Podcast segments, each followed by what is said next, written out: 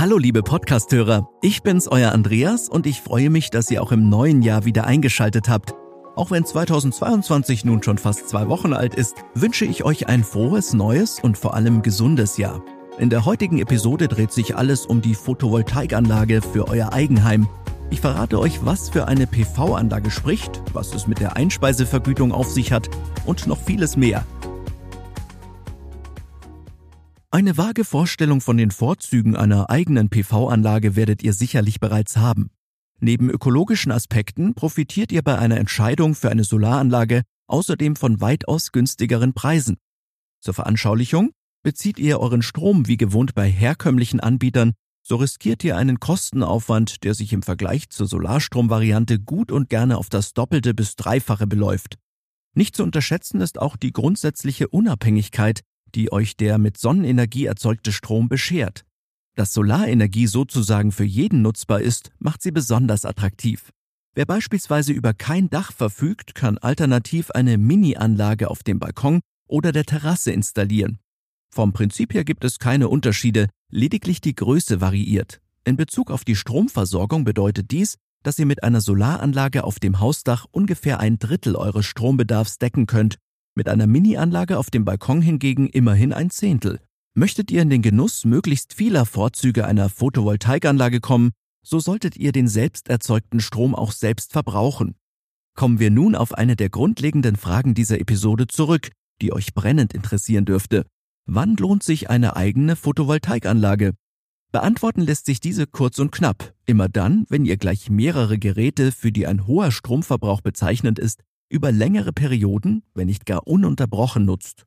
Zudem ist sie eine gute Lösung für nicht verbrauchten Strom. Diesen könnt ihr problemlos ins öffentliche Netz einspeisen. Stichwort Einspeisevergütung.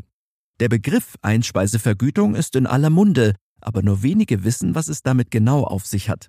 Zudem handelt es sich hier um ein Thema, das ständigen Änderungs- und Aktualisierungsprozessen unterliegt, nicht zuletzt mit Blick auf die Tatsache, dass es hier um eine Möglichkeit geht, für in das öffentliche Netz eingespeisten Strom vergütet zu werden.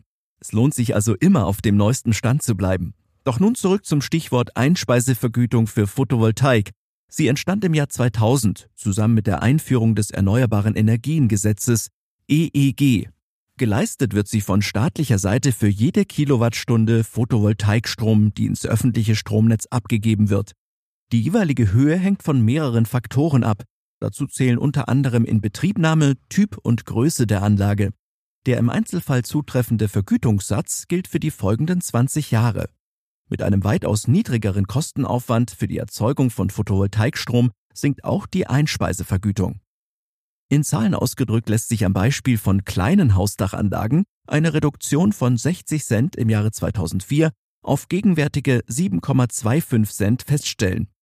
Bei einer zwischen 1 und 10 kWp liegenden Anlagengröße liegt die Einspeisevergütung mit Stand vom November 2021 bei 7,03 Cent pro Kilowattstunde. Zur Erklärung, unter kWp versteht man übrigens den Kilowatt Peak, also die Spitzenleistung. Zusammenfassend lässt sich hier feststellen, dass sich die Einspeisevergütung grundsätzlich an der Höhe der Stromgestehungskosten orientiert.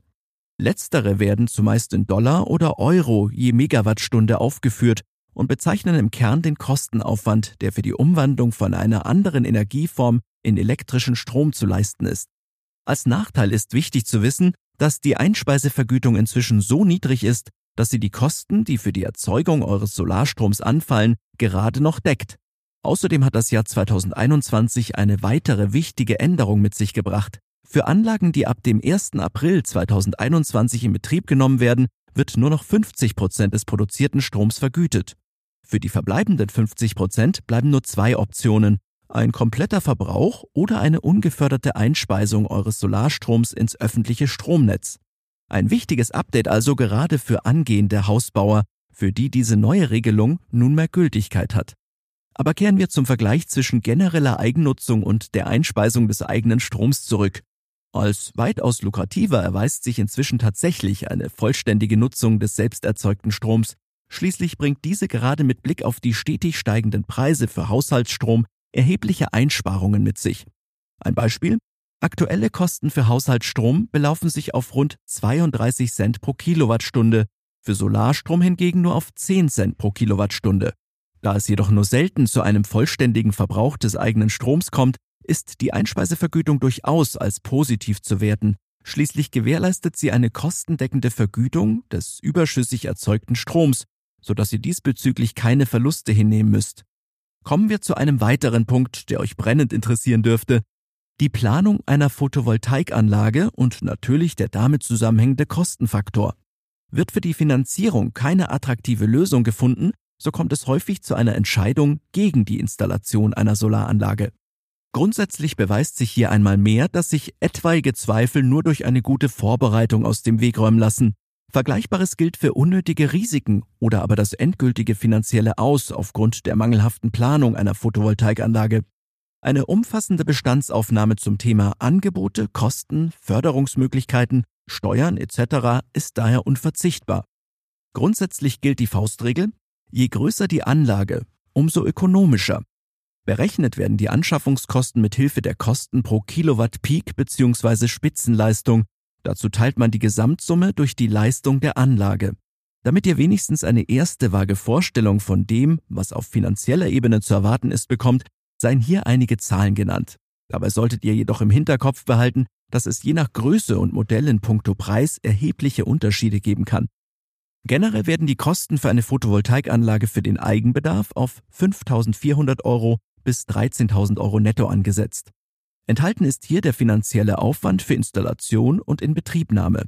Die Steuern hingegen sind in dieser Preisspanne nicht inbegriffen und werden zusätzlich berechnet.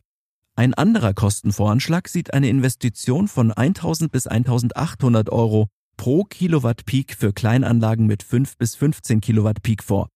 Bei 10 Kilowattstunden ist folglich mit etwa 15.000 Euro zu rechnen, die sich durch steuerliche Optimierung und Fördermittel senken lassen. In Bezug auf die Steuern ist zu beachten, dass eine Vergütung für die Einspeisung von selbst erzeugtem Strom ins öffentliche Netz als gewerbliche Tätigkeit angesehen wird. Für euch bedeutet das, eine entsprechende Anmeldung beim Finanzamt zusammen mit der Einrichtung der für euren eigenen verkauften Strom anfallenden Ertrags- und Umsatzsteuer ist unumgänglich. An dieser Stelle ist auf die sogenannte Kleinunternehmerregelung bei Photovoltaik zu verweisen, diese hat zum Inhalt, dass unter bestimmten Bedingungen keine Umsatzsteuer an das Finanzamt zu entrichten ist. In der Praxis ist dies der Fall, wenn der relevante Vorjahresumsatz 22.000 Euro brutto nicht übersteigt und sich im laufenden Kalenderjahr mit großer Wahrscheinlichkeit nicht auf mehr als 50.000 Euro brutto belaufen wird. Schlagt ihr die Kleinunternehmerregel aus, so wird für eine auf dem Dach montierte Photovoltaikanlage Umsatzsteuer fällig. Diese liegt sowohl für den verkauften als auch für den verbrauchten Strom für die ersten fünf Jahre nach Inbetriebnahme bei 19 Prozent. Zum Stichwort Förderungsmöglichkeiten möchte ich anmerken, dass diese von Bundesland zu Bundesland variieren. Entsprechend solltet ihr euch im Bedarfsfall bei den für euch zuständigen Behörden kundig machen.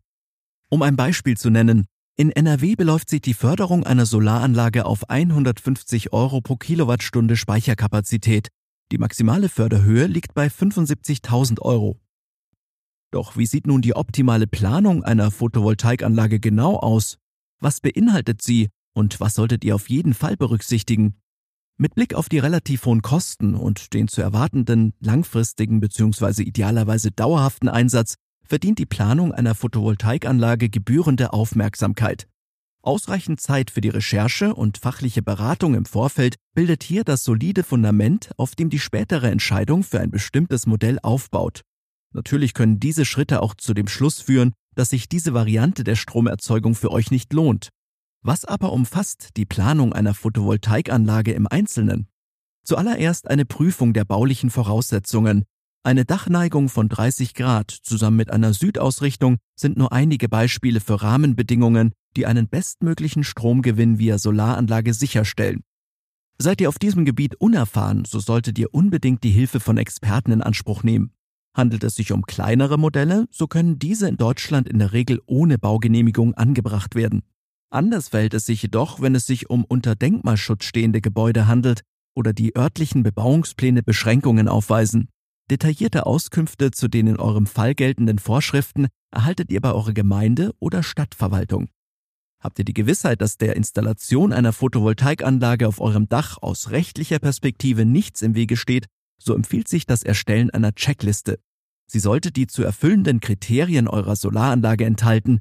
Nicht fehlen dürfen hier Angaben zu Größe, Kosten, wünschenswerte Menge an erzeugtem Strom und vieles mehr.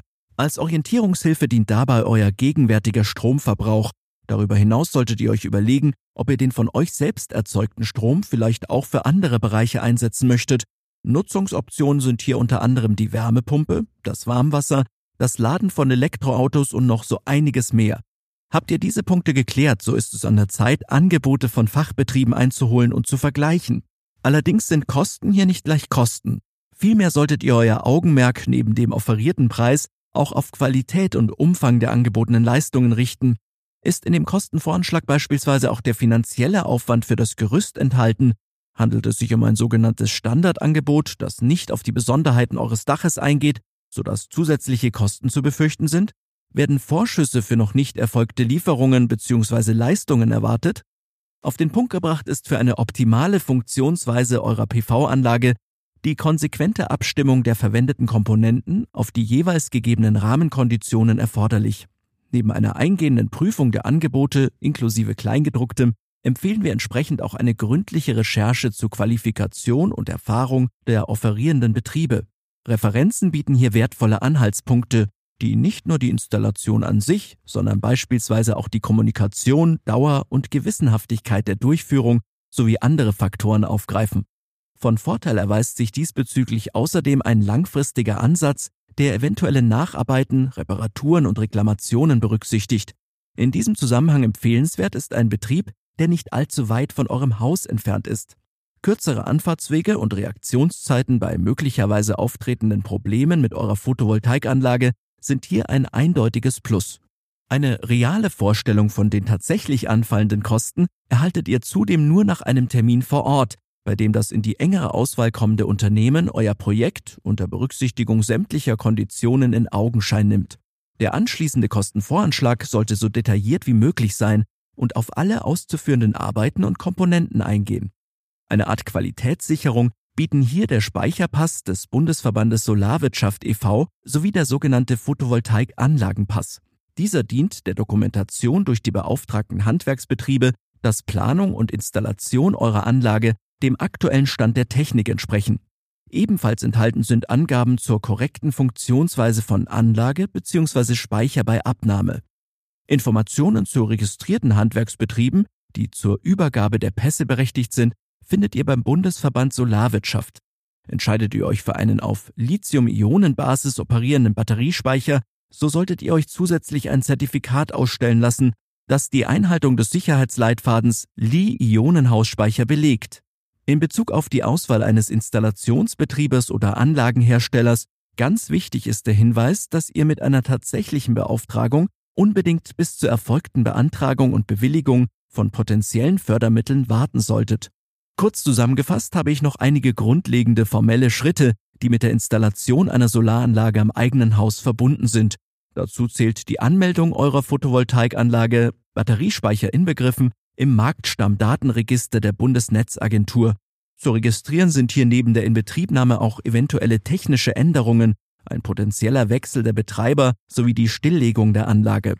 Ebenfalls erforderlich ist eine Anmeldung beim Stromnetzbetreiber, dieser ist unter anderem für den Anschluss eurer Anlage ans Stromnetz, die Abnahme von Überschussstrom sowie die Vergütung der eingespeisten Kilowattstunden zuständig.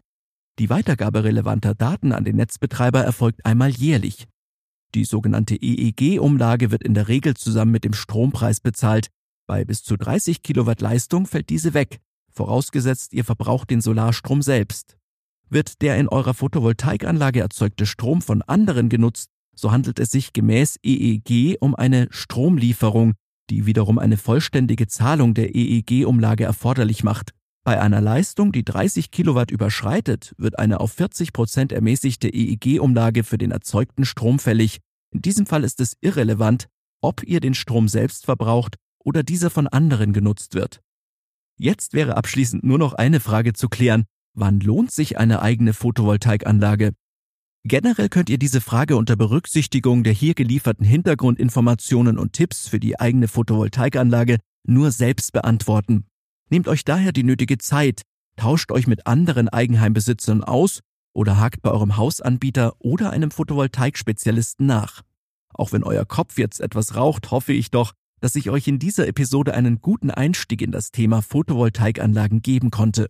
Ich würde mich jedenfalls freuen, wenn ihr auch beim nächsten Mal wieder mit dabei seid. Und nicht vergessen, jeden zweiten Mittwoch erscheint eine neue Podcast-Episode.